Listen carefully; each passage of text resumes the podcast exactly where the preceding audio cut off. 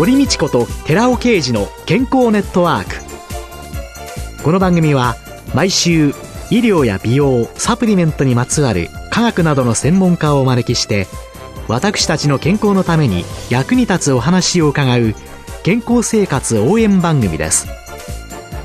包摂体サプリメントと MGO マヌカハニーで健康な毎日をお届けするコサナの提供でお送りします。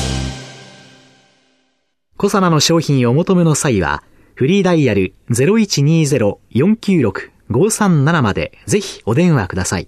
体の節々が気になりだしたらコラーゲン、グルコサミンを配合した環状オリゴ糖の力シクロカプセル化スムースアップ。お得な定期購入もご準備しております。ご購入は、コサナのフリーダイヤル0120-496-537専任スタッフが商品に関するお問い合わせ、ご質問にもお答えいたします。コサナのフリーダイヤル0120-496-537 0120-496-537皆様のお電話をお待ちしています。こんにちは、堀道子です。今月はトレーナーで株式会社カラタラボ代表取締役比嘉和夫さんをゲストに迎えて正しい筋トレ、ダイエットと健康と題してお送りしております。先週ですね、まあ、最初に筋トレをして、はい、そして有酸素運動をすると、はい、すぐ脂肪が燃えますよ、なんていう、あそうなんですよ、はい、お話を伺ったんですけれども、うん、筋肉って、そもそもどういうメカニズムで何をしてるというのをもう一度。はい。筋肉の働きとしては大きく二つあって、まずは体を動かす。はい。はい。体を動かせるものっていうのはもう筋肉しかないんですよね、人間の器官としては。まずは一つは体を動かすという働きがあります。はい、もう一つはエネルギーを消費している。熱を作っているのが筋肉ですね。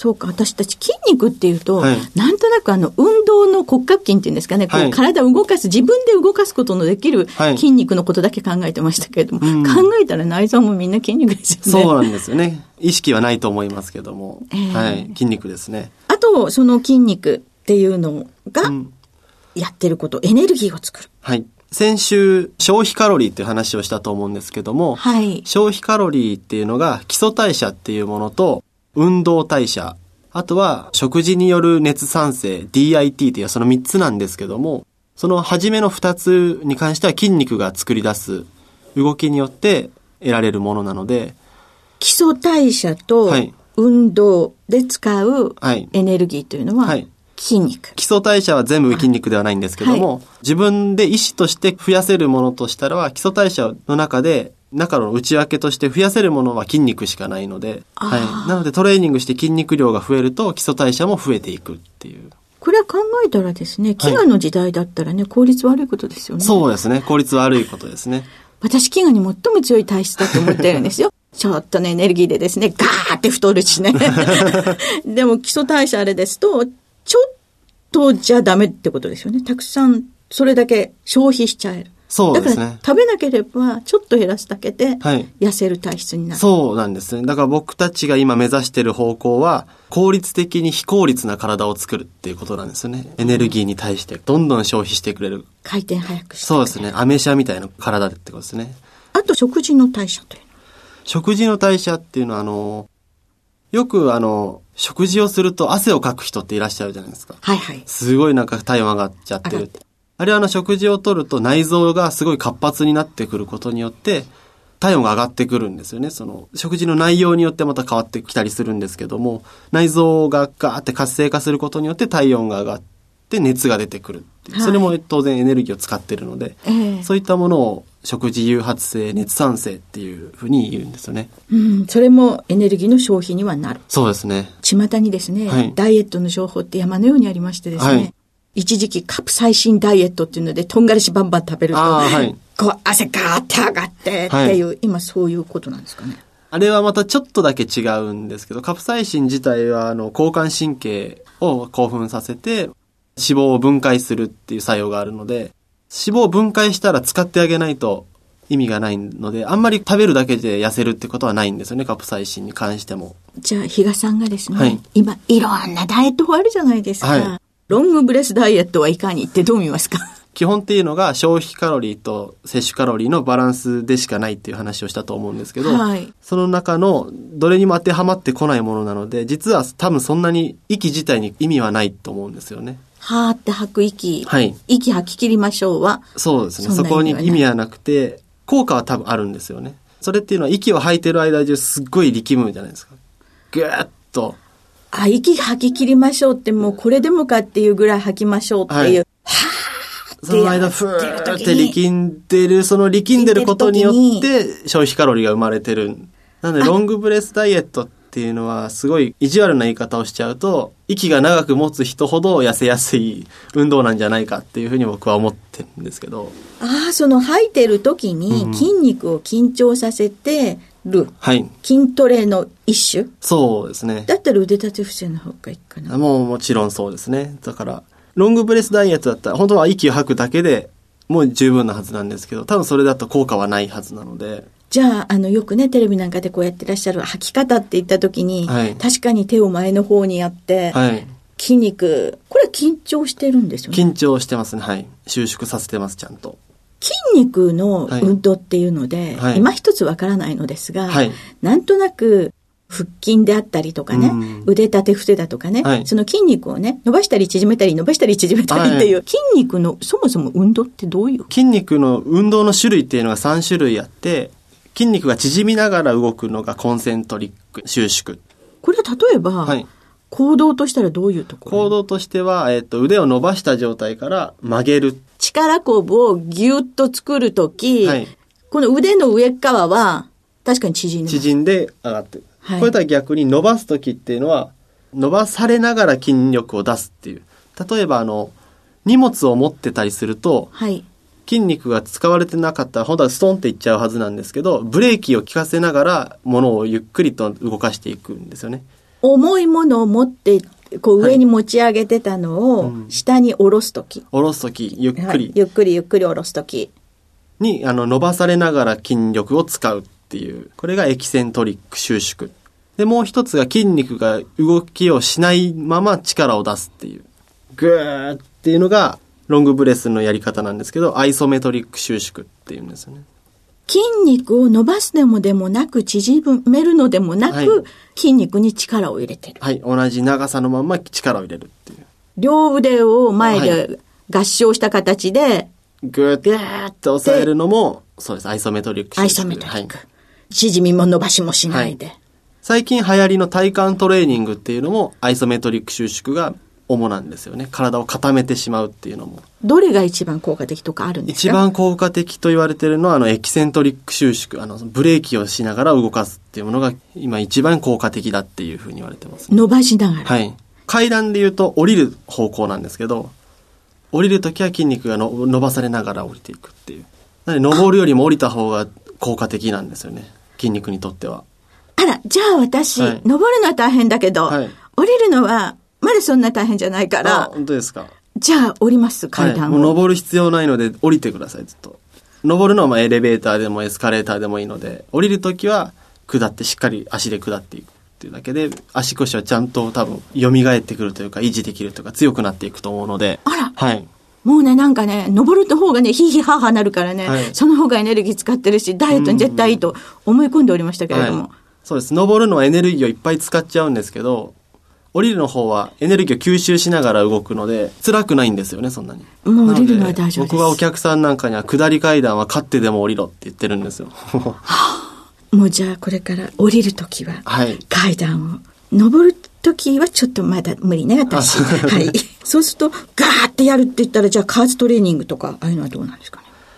加圧トレーニングも、トレーニングとしてはすごく優れているんですけども、あの、ええ普通のトレーニングと、実は効果としては大差はないんですよね。あら、はい。筋肉には大きくする方法っていうのが2つあって、メカニカルなストレスとケミカルなストレスっていうのがありまして、はい。で、メカニカルなストレスっていうのは大きい負荷を筋肉に与えて、筋肉痛を起こすような動き。はい。例えばもうこう、重いダンベルを持ち上げたり下ろしたりっていうのは、メカニカルストレスなんですけど、はい。それとは逆にケミカルストレスっていうので、スロートレーニングだったり、あ、腕立て伏せをうんとゆっくりゆっくりやる。加圧トレーニングもそうなんですけど、軽いものでできる。そうするとすごいホルモンがいっぱい出るんですよね。成長ホルモンだったりっていう。ホルモンだからケミカル。そうなんですよ。でそういうホルモンを意識的に出すようにするのが加圧トレーニングだったり、スロトレーニングだったり。なので効果的には同じぐらいなんですけど、ただ優れているところとしてはやっぱり重さが必要ないので、関節の悪い老人の人だったりとか、まあ女性だったりっていうのにすごくこう有効に使えるっていう。そうなんですか。なんかカーストレーニングなんて言うと耳から聞くイメージっていうのが、はい、とても過激な強いイメージがあって、はい、もう本当に筋肉をガーってつけたい男性がおやりになるものだって勝手に思ってたんですけど、そうじゃないんですね。ねはい、違うんですね。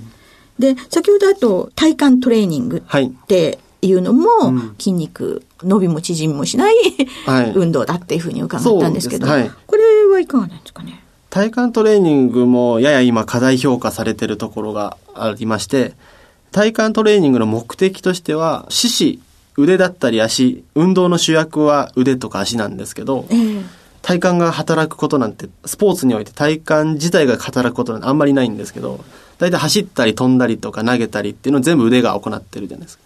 はいはい、その四肢の能力を最大に引き出すものが体幹なんですよね。なので体幹トレーニングをすごくやっても四肢が成長していかないと限界が来るので、両方ともやっぱり腕も足もトレーニングしながら体幹をするっていうのが重要になってくる。体幹だけじゃダメ？体幹だけだとすぐ頭打ちになっちゃいますね。要は大きい筋肉みんな。はい。頑張りましょうっていう。そうですね。大きい筋肉は重要ですね。で、トレーニングの順番としては。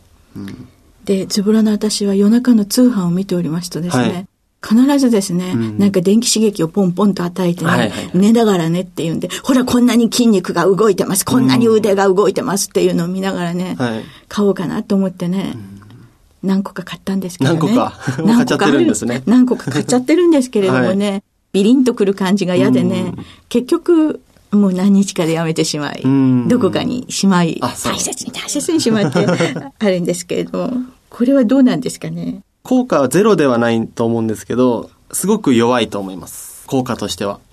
弱い。はい。筋肉っていうのは脳から電気刺激がバンと来て、縮めっていう指令が来てから縮む。でそれをその外側から電気刺激によってこう縮むようにしてるのがあの EMS とかっていうもののメカニズムなんですけど。まあ自分の意思とは関係なくそうですね。寝ながら勝手にピクピクしてくれるっていう。はい、であれってすっごいあの、脳からの刺激に対しては弱いんですよね。脳からの刺激で、本当に腹筋レベルに刺激を出そうとすると、めちゃくちゃ痛いんですよ。外側から刺激を与えようとすると。脳の刺激で筋肉を動かすくらいの動きを、はい、あの電気刺激でやろうと思ったら、そうなんです。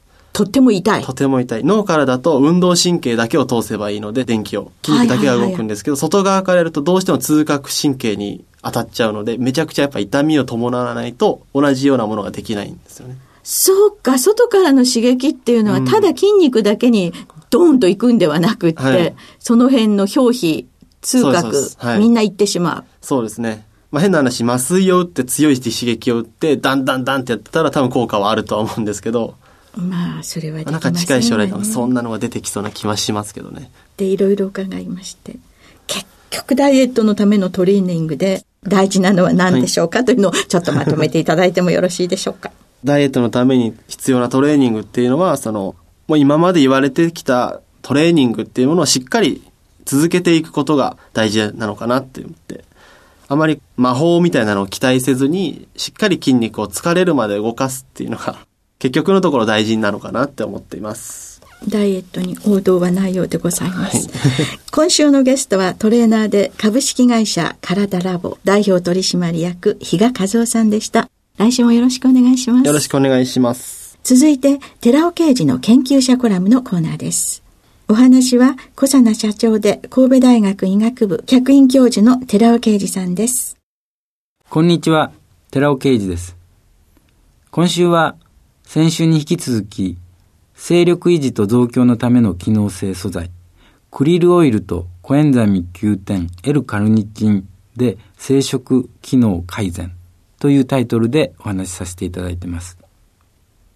日本水産の研究グループは、クリルオイル投与によって、性液中の精子数が増加すると、性欲の減退に対する改善も見られる。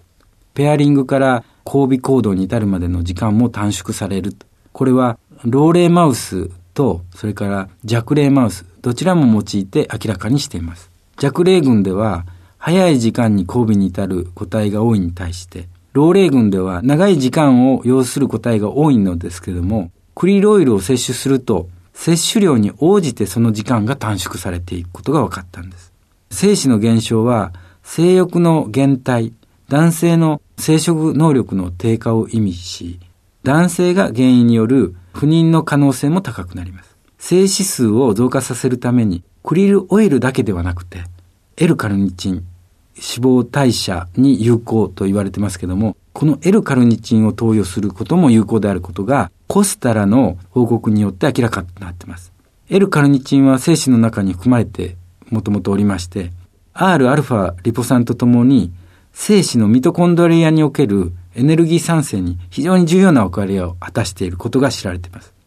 で、また、精液中の L カルニチン濃度は精子の質と密接に関連しています。臨床試験によって3ヶ月から6ヶ月の間、L カルニチンを補給すると、精子濃度、それから精子数、高運動性精子の比率っていうのが向上することが分かったわけです。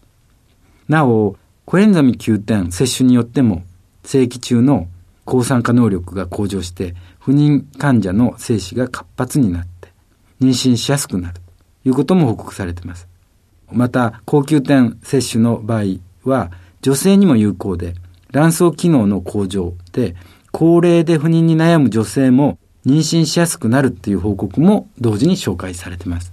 このような様々な報告から言えること。勢力増強、勢力維持のためには、クリルオイル、Rα リポ酸、L カルニチン、高級点を併用して積極的に摂取することが好ましいと思われます。お話は草野社長で神戸大学医学部客員教授の寺尾啓二さんでした。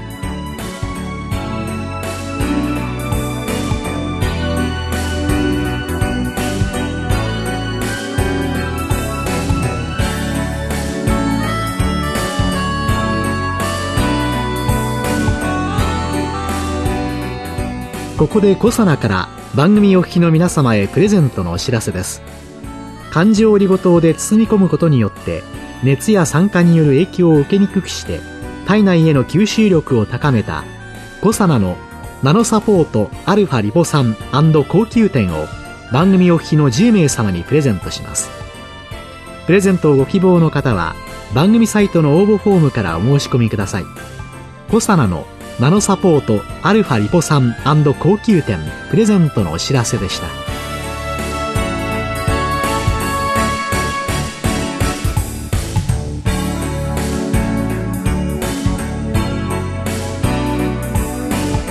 堀道子と寺尾啓二の健康ネットワーク。